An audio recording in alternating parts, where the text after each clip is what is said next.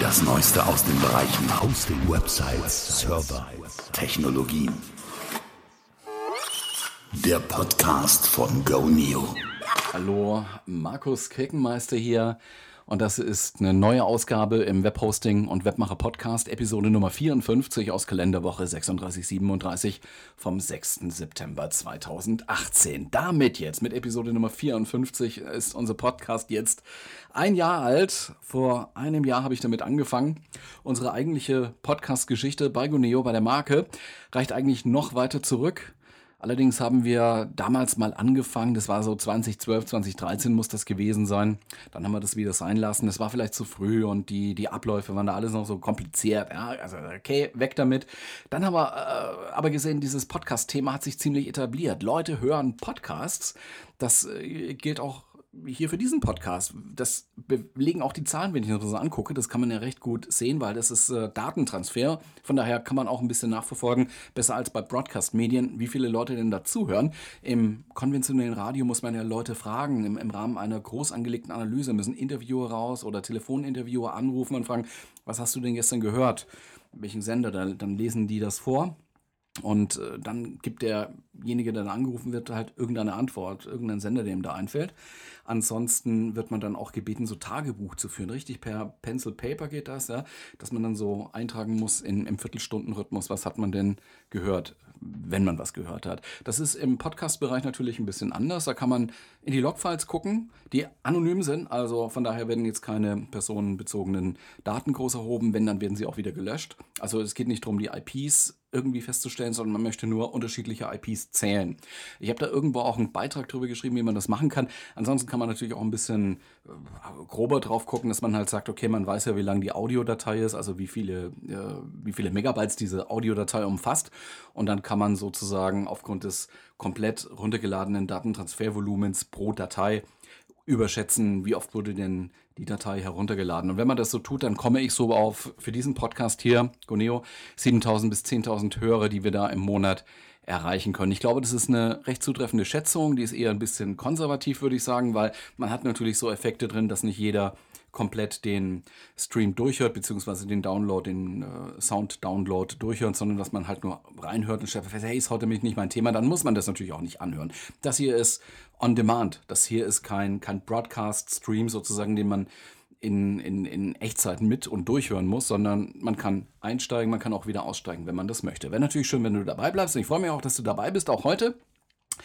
Wenn ich jetzt auch so ein bisschen zurückgucke, jetzt auf dieses Jahr Podcast bei Boneo, der stärkste Monat war März, April 2018, also Monate, wenn man so will. Also das war wirklich so ein, ein Peak, den wir da gesehen haben. Was fällt uns dazu ein? Stichwort DSGVO, Datenschutzgrundverordnung, die in diesem Zeitraum scharf geschaltet worden ist. Das war unmittelbar davor und da haben die User ganz offensichtlich massiv nach Input gesucht im Web und sind dann auch auf unseren Podcast gestoßen. War nicht alles Kunden von uns, die dann auf diesen Podcast gekommen sind.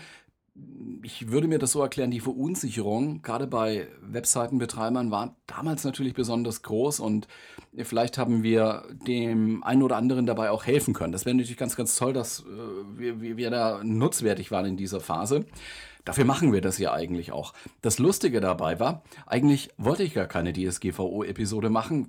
Juristisch, ja, bin kein Jurist, aber äh, ursprünglich bin ich davon ausgegangen, das machen doch schon die vielen Anwälte da draußen und Branchenverbände oder so. Aber nein, eigentlich äh, kam da nicht so. Also es war nicht so, dass man überhäuft worden ist mit irgendwelchen Angeboten und mit irgendwelchen PDFs oder Flyern von, von Verbänden.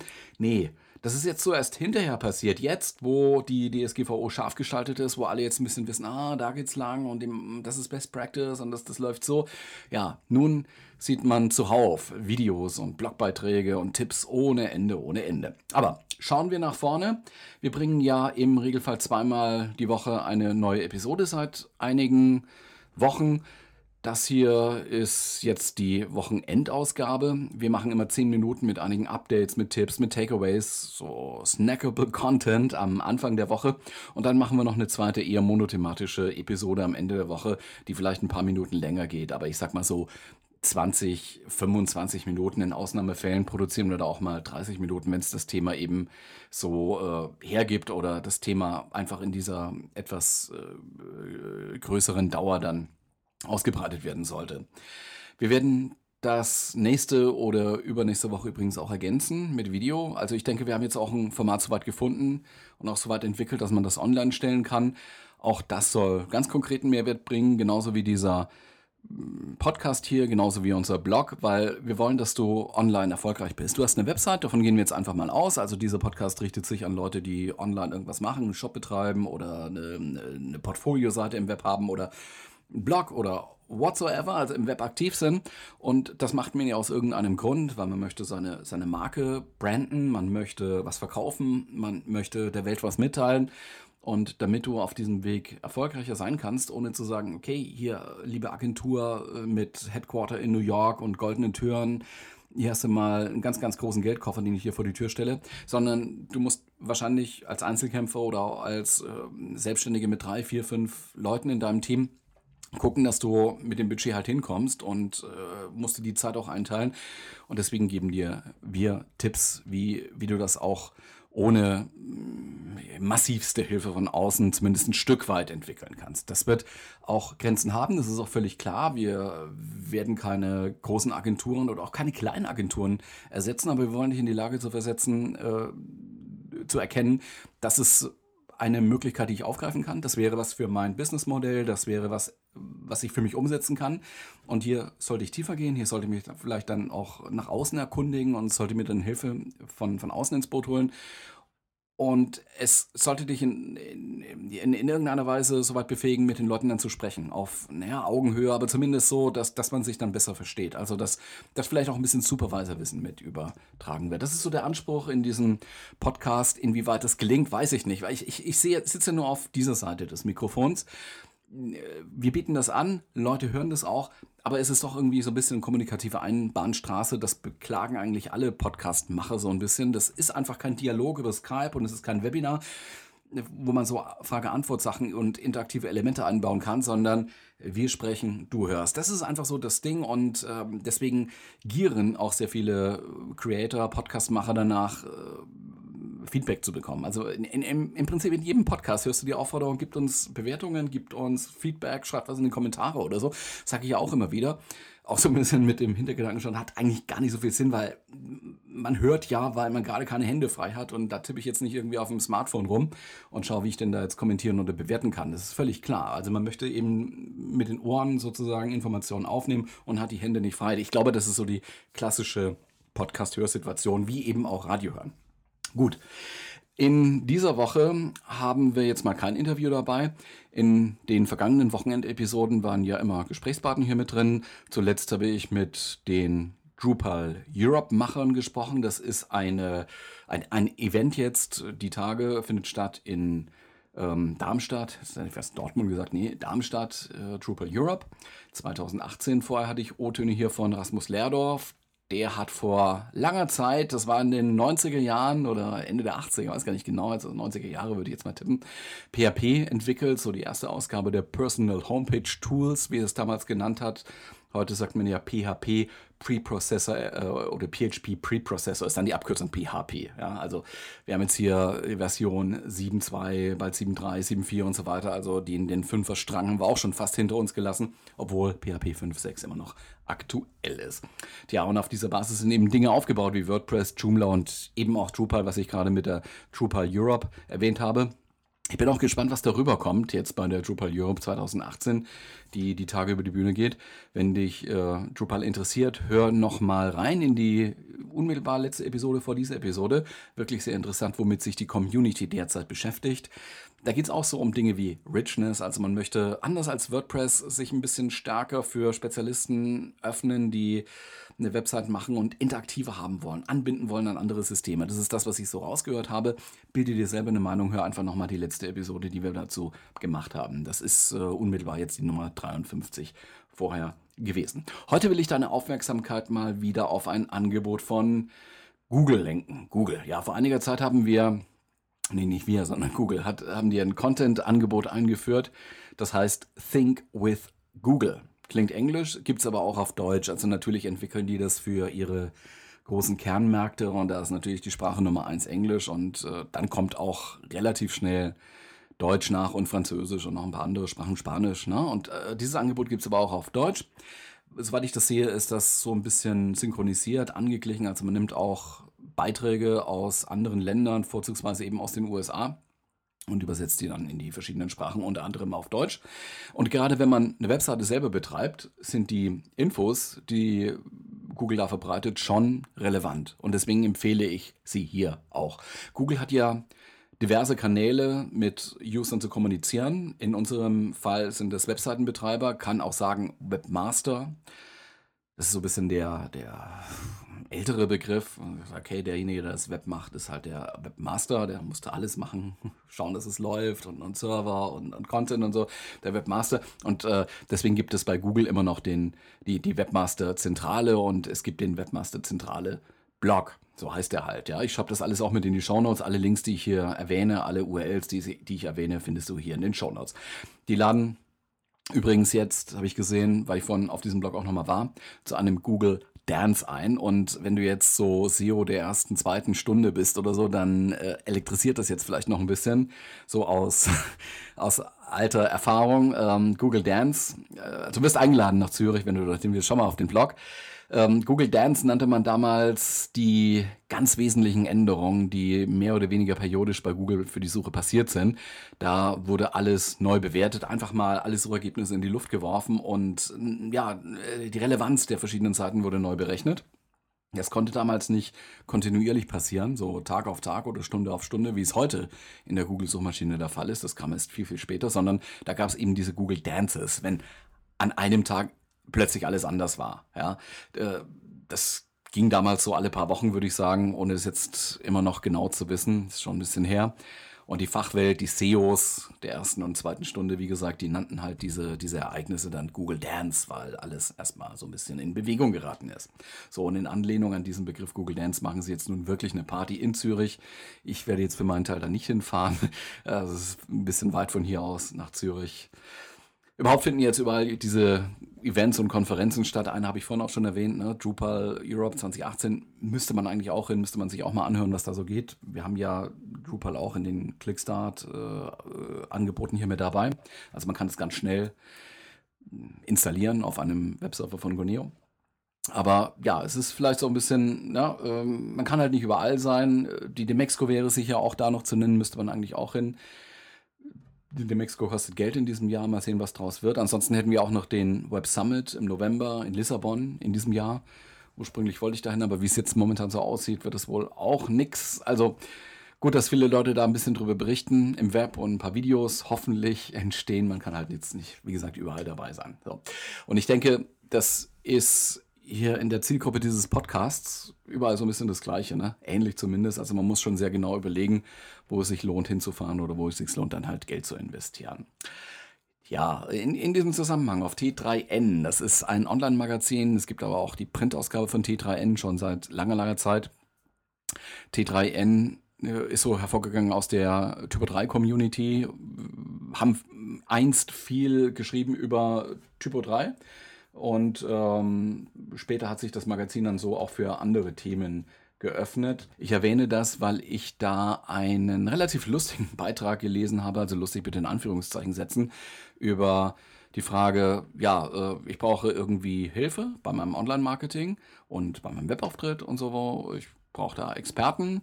Nehme ich jetzt einen Freelancer oder nehme ich eine Agentur? Das hat ein Gastautor geschrieben. Also da ging es halt wirklich ganz konkret um die Frage, soll ich eine Ein-Mann-Agentur beauftragen? Einer, der im Prinzip alleine macht alles, der hat Spezialistes für die Frage, die ich klären muss. Oder gehe ich doch mit meinem Auftrag zu einer großen Agentur mit vielen Mitarbeitern, wo ich dann kein Risiko habe, dass dieser, dieser Typ, dieser äh, Freelancer halt gerade keine Zeit hat oder mit anderen Aufträgen noch beschäftigt ist oder einfach auch nur krank wird oder so, sondern da kann jemand dann einspringen wenn, wenn man zu einer großen Agentur geht. Und der Tenor in diesem Artikel war auch dementsprechend klar, auf jeden Fall zu einer großen Agentur gehen. Ja, das ist nämlich viel sicherer als die kleinen Krauter da draußen. Die können ja nichts und haben die Zeit und so. Und was ist, wenn die krank werden? Also, ne? Ähm, also musst du auf Sicherheit gehen. Das heißt, lieber den großen Geldkoffer nehmen in die Hand und äh, stell dir es doch mal vor einer Agentur Tür ab. Die arbeiten dann auch für dich. Irgendwer muss ja schließlich das New York Headquarter dann auch bezahlen. ja, das, das war ein T3N-Beitrag, wie gesagt, vor einiger Zeit erschienen. Und wie es halt oft der Fall ist bei T3N, stark von Meinung und weniger von Fakten getragen, jetzt so nach meinem Geschmack. Also es war da keine Studie dahinter und auch keine Zufriedenheit mit äh, verschiedenen Agenturtypen oder Freelancer-Typen. Ähm, dass es auch erfolgreiche Gegenbeispiele gibt, hat ja auch mein Interview mit dem Gründer der mitarbeitermäßig überschaubaren Agentur Double A Design gezeigt. Das war die Wochenendausgabe vor zwei Wochen, müsste 51 oder 52 oder sowas gewesen sein, auch wenn, wenn du da nochmal reinhören willst. Das ist ganz interessant. Da hat nämlich jetzt jemand geschafft, seine Agentur immer weiterzuentwickeln, immer weiterzuentwickeln, macht das auch schon eine, eine ganze Zeit lang und ist aus dem traditionellen klassischen Printgeschäft sozusagen gekommen, also Werbeanzeigen gemacht immer und Fotos und so, ne, und, und Briefbögen, hat sich hinentwickelt zu einer Full-Service-Online-Agentur und macht sozusagen jetzt die ganzen Online-Auftritte, aber auch die Vermarktung dazu, also bucht auch AdWords und Facebook und ja, also es gibt es eben auch, und es geht eben auch, und die, die haben auch nur zwei, drei Leute, die da sind und äh, nicht jetzt 100, überall in, in Deutschland verteilt. Und äh, eins der, der großen Argumente, die ich da auch noch gehört habe, ja, zeig mir doch mal die Fälle, wo eine ganz, ganz kleine Agentur, vielleicht nur ein Freelancer, so einen riesen Effekt hatte. Also wo ist die Success Story, wo ist die Case Study, die, die zeigt, dass es funktioniert? Ja, ist natürlich so, dass äh, große Unternehmen mit ihren Millionen Budgets nicht zu Freelancern gehen. Weil äh, die letztendlich läuft es doch so, in, in, in großen Unternehmen geht es darum, sich abzusichern. Save My Ass ist das, was an jeder Tür steht. An jedem Türschild steht Save My Ass. Bedeutet, wenn irgendwas schief geht und die Wahrscheinlichkeit im Online-Marketing, dass etwas schief geht oder nicht wie erhofft läuft, ist einfach da. Also wir haben da ein unternehmisches Risiko drin. Wenn man irgendwas bucht, eine Kampagne kann daneben gehen, dann sagt man halt, ha, die Agentur war es, aber wir haben uns doch so gut abgesichert. Wir haben, die, die haben so viele Sachen schon gemacht und ähm, die können mit großen Budgets umgehen und die haben so viele Kontakte und so viele Case Studies und Success Stories die wollten wir buchen und ha, die sind schuld, wenn irgendwas nicht geklappt hat. Nicht ich. Ich bin doch nur der Inhouse-Marketer oder so. Klar. Und so, so, so läuft das halt. Und das, das funktioniert besser, wenn man mit dem Finger auf eine große Agentur zeigen kann, die man dann eben auch auswechselt. So, jetzt brauchen wir mal frischen Wind, jetzt gehen wir mal woanders hin. Und es funktioniert schlechter, wenn man sagt, okay, dieser Freelancer war es. Weil dann sagt der Vorstand, warum hast du dich auf diesen Freelancer verlassen? Hast du dir angeschaut, was der gemacht hat? Und wenn der ausfällt, ist es überhaupt nicht abgesichert und so weiter. So läuft es eben in Konzernstrukturen. Also da ist wirklich das Motto Save My Ass und deswegen gehen große Konzerne einfach nicht so freelancern. Es sei denn, es gibt nur einen Spezialisten auf der ganzen Welt, der genau dieses Problem lösen kann. Dann rufen sie da schon mal an und dann, ja, hohe Stundensätze auf, also 1000 Euro oder 2000 Euro pro Tag oder so. Das geht dann, geht dann natürlich auch. Das also zu diesem T3N-Beitrag. Wie gesagt, ich fand den so ein bisschen, ja, äh, natürlich bildet es die Realität schon ein bisschen ab, aber es heißt ja nicht, dass das alles so sein muss. Ja, und äh, hm, ich bin jetzt ein bisschen abgeschweift eigentlich. Ich wollte ja über das Content-Angebot von Google erzählen. Think with Google. Wenn du nachlesen möchtest, was da alles so Schönes drinsteht, schau bitte in die Show Notes hier zu dieser Episode. Da ist das nochmal aufgelistet. Ich will aber trotzdem auch mal ein, äh, ein paar Beispiele bringen. Also Google will Webseitenbetreibern Wissen vermitteln, wie sie sich online besser aufstellen können. Da haben wir so ein bisschen Schnittmenge zu diesem Podcast hier. Ja, obwohl wir da stärker halt in die Praxis gehen und äh, einen bestimmten Webseitentyp und eine bestimmte Größe von Webseitenbetreibern vor Augen haben. Aber trotzdem äh, haben die auch konkrete Tipps, beschäftigen sich aber auch mit strategischen Fragen, die ein bisschen größer aufgehängt werden, werden dort aufgegriffen, werden dort diskutiert in, in Form von Beiträgen. So zum Beispiel sehe ich aktuell einen Beitrag von einem Nick Askheim, kann man auch Eschheim aussprechen, wenn man will. Er ist Senior Vice President Digital bei NBC News und MSNBC, das sind Fernsehsender in den USA. Es geht in diesem Beitrag um einen kardinalen Fehler, den Webseitenbetreiber und insbesondere Betreiber von, ich sag mal, aktualitätsgetriebenen Websites machen. Und da könnte man eben jetzt, wenn man es ein bisschen runter transferieren will, auch Blogs dazu zählen. Also bei Bloggern geht es auch oft darum, ich habe eine Story und ich präsentiere jetzt die sofort und das macht Klicks, Klicks, Klicks, ich muss das jetzt ziehen und so. Ja, das, das sind so, so heißt es halt hier in, in diesem Beispiel, das ich hier zitiere. Ähm, dahinter steckt, dass man neue User erreichen will. Eben mit dieser einen Story, die man dann einfach raushaut, um es mal hier wörtlich vorzulesen, was da drin steht, also ein Zitat. Möglichst viele Menschen zu erreichen klingt immer noch höchst verführerisch. Viel versprechender als große Zahlen ist jedoch etwas viel einfacheres, die Nutzertreue. Und das ist auch das Stichwort hier Nutzertreue. Der Autor, der ja so ein bisschen mit dem TV-Geschäft Background kommt, da halt jetzt die, die, die Online-Ableger für MSNBC und äh, NBC News macht, ja, der äh, geht zurück in die goldene Ära von Webportalen, ja, so Yahoo, die extrem hohe Reichweiten hatten, einst, und die man tatsächlich so mit den Einschaltquoten im Fernsehen vergleichen konnte, was die Millionen von Usern angeht, die da täglich auf diesen Plattformen waren. Ich sage mal jetzt nicht Plattformen, um's, um diesen Begriff zu benutzen, die auf diesen Portalen dann waren.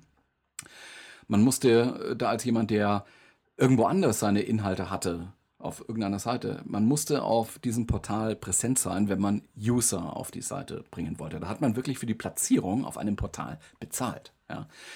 Später seien dann, schreibt er hier, Plattformen dazugekommen wie YouTube und seitdem hätten Publisher angefangen mit Content zu experimentieren, diesen Content zu benutzen, um neue User anzuziehen und auf die eigene Plattform zu bringen. Also man hat dann Content gewollt und versucht zu verbreiten, der sich viral ausbreitet. Ne? Also Leute teilen das weiter, weil sie so, so interessant, weil sie es so lustig finden oder weil, weil sehr viel Hass drin steckt oder so. Das sind halt so die, die Treiber, die viralen Content antreiben. Als äh, also hat man Videos ohne Ende produziert. Man hat nur dann gemerkt, hey, wo sind eigentlich die Erlöse? Was bringt uns das eigentlich alles? Wir können sagen, oh, schau mal, wie viele User wir jetzt damit erreicht haben, aber wozu? Was hat man damit erwirtschaftet? Eigentlich erstmal gar nichts. Ja, weil man hat es umsonst rausgegeben. Auch wenn man dann sehr, sehr viele User erreicht hat, es kam kein einziger Euro oder Dollar in dem Fall über, rüber. Bei NBC News Digital verfolgen Sie, und das steht hier in diesem Beitrag, dann jetzt seit einiger Zeit oder nach dieser Erkenntnis eine andere Strategie. Dort würde Nutzertreue zählen.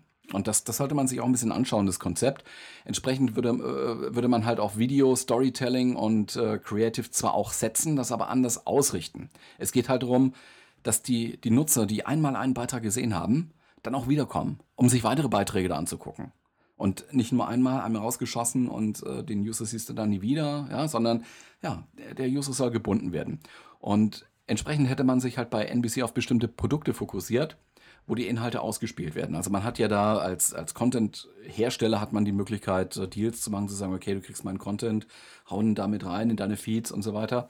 Und das wird bei äh, NBC News Digital halt sehr genau gesteuert, wenn ich das so lese. Da mm, geht es darum, wo werden dann meine Inhalte ausgespielt und welche Qualität bringt eigentlich so das äh, Produkt außenrum damit. Es wird maßgeschneidert produziert, also mal kürzer, mal länger, mal mit anderen Akzenten und es wird ordentlicher, ord, äh, ordentlicher, guter Journalismus gemacht, heißt es hier. Da ist also Qualität der Maßstab und nicht so die, das, das, das Busting, ja, oder der Aufreger oder, oder das, das Hassthema. Und dann hm, schaut man auf die Nutzertreue und man misst sozusagen über die Nutzertreue, wie oft die Leute wiederkommen, zu welchem Grad die Leute wiederkommen, das wäre sozusagen ein Maßstab für Qualität. Und ich denke, da kann man auch als Webseitenbetreiber, der jetzt nicht gerade Nachrichtenportale oder sowas betreibt, etwas davon mitnehmen. Also auch an die Nutzertreue denken. Vielleicht ist es erstmal verlockend, etwas ganz schnell rauszuhauen, ein schönes Bild oder ein Spruch oder ne, so, so ein Bild mit Spruch drüber. ja, und morgen wieder und übermorgen auch wieder, einfach um ständig neue Leute zu erreichen. Aber man wird dann halt auch merken, wenn man wenn man ähm, das macht, dann wird man keinen nachhaltigen Erfolg aufbauen, weil man immer wieder neu die Zielgruppe erschließen muss. Ne? Man, wenn man da keine Inhaltsstrategie verfolgt, sondern nur auf den nächsten Bass setzt ja, und dem hinterherjagt, dann baut man kein, kein Publikum auf. Dann ist es mit Vertrauensaufbau und so weiter dann halt auch nichts. Dann kaufen die Leute auch nicht. Also lassen auch kein Geld irgendwo da oder bezahlen für irgendwas. Ne? Ja, das ist nun ein Beispiel dieser Artikel von Think with Google ist dort erschienen, kannst du ja auch mal nachlesen. Und Anregung ist einfach, denk mal drüber nach, heißt ja auch so, think with Google. Okay. Von dieser Art der Geschichten gibt es äh, einige auf diesem äh, Portal, kann ich auch sagen, ne? Think with Google. Lohnt sich, also schau euch mal rein. So, soweit soll es heute auch gut sein mit dieser Episode. Ähm, vergiss nicht, uns zu liken, zu empfehlen, zu abonnieren, Feedback zu hinterlassen. Irgendwo bei iTunes, bei Stitcher oder dort, wo du gerne deine Podcasts hörst. Eins wollte ich noch dazu sagen, wir machen zwei Episoden pro Woche und nur die Wochenendausgabe, die längere monothematische Ausgabe wie diese hier zum Beispiel, die ist im Blog nochmal extra abgebildet. Wenn du die Updates, die Tipps, Snackable Content am Anfang der Woche mitbekommen willst, ohne da irgendwas zu verpassen, abonniere bitte diesen Podcast. Ganz einfach über RSS oder über iTunes oder so gibt es ja überall die Möglichkeit, das zu abonnieren. Und wenn du nicht weißt, wie das geht, schreib uns. Wir schildern dir das nochmal genauer. Ja, wer ist Goneo? Wollte ich vielleicht auch nochmal äh, sagen, ein bisschen Werbung in eigener Sache, obwohl das hier kein Werbepodcast sein soll, sondern dieser Podcast soll dir wirklich helfen, deine Seite besser zu machen, erfolgreicher zu sein im Online-Business. Goneo ist ein Hoster für sehr, sehr preisgünstige Domains. Geht los ab 19 Cent im Monat, nicht 19 Euro, 19 Cent im Monat kostet eine DE-Domain bei Goneo. Und wenn du ins Webhosting einsteigen möchtest, eine eigene Webseite machen möchtest, mit allem drum und dran, mit Webspace, mit PHP, MySQL und, und Domains natürlich auch, E-Mail-Funktionen dazu, 2,99 Euro. Ab 2,99 Euro im Monat bist du dabei. Ja, mein Name ist Markus Keckenmeister. Herzlichen Dank jetzt nochmal für deine Zeit. Ich wünsche dir jetzt noch ein schönes Wochenende mit allem, was dazugehört. Was das ist, das kannst nur du entscheiden. Und es wäre schön, wenn wir uns nächste Woche dann wieder hören. Bis dann. Tschüss.